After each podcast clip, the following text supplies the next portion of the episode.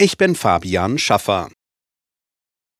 CDU-Chef Merz hat der Ampelkoalition nach der Klausurtagung von Meseberg Selbstblockade vorgeworfen. Die Ergebnislosigkeit der Klausurtagung spiegele den politischen Stillstand innerhalb der Bundesregierung wider, sagte der Oppositionsführer im Bundestag. Mehr als 30 Gesetzesvorhaben der Bundesregierung seien derzeit aufgrund des internen Streits der Ampelparteien SPD, Grüne und FDP blockiert, so Merz.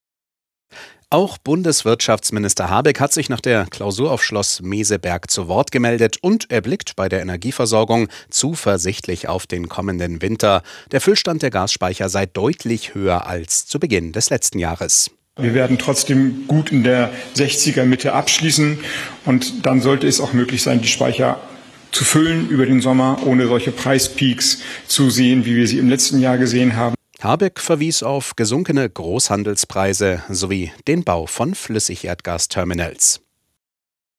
Der Fall hatte vor drei Jahren Schlagzeilen gemacht. Eltern und Sohn wurden erschossen, in ihrem Haus in Starnberg gefunden. Was zuerst wie ein erweiterter Suizid aussah, war ein dreifacher Mord. Heute hat das Landgericht München den inzwischen 22 Jahre alten Hauptangeklagten zu 13 Jahren Jugendstrafe verurteilt. Er räumte ein, dass er durch die Tat an die illegalen Waffen seines Freundes kommen wollte, um sie zu verkaufen. Ermittler in Nordrhein-Westfalen haben die mutmaßlichen Drahtzieher eines internationalen Netzwerks von Cyberkriminellen identifiziert.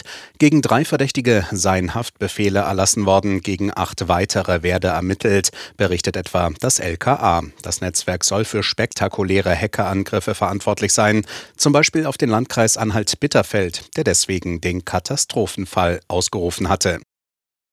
Die Raumstation ISS ist offenbar in eine andere Umlaufbahn buxiert worden, um einen Zusammenstoß mit Weltraumschrott zu vermeiden. Das Ausweichmanöver sei mit Hilfe des Antriebs einer angedockten Sojus erfolgt, teilte die russische Raumfahrtbehörde Roskosmos mit. Derzeit sind an Bord der ISS insgesamt elf Raumfahrer.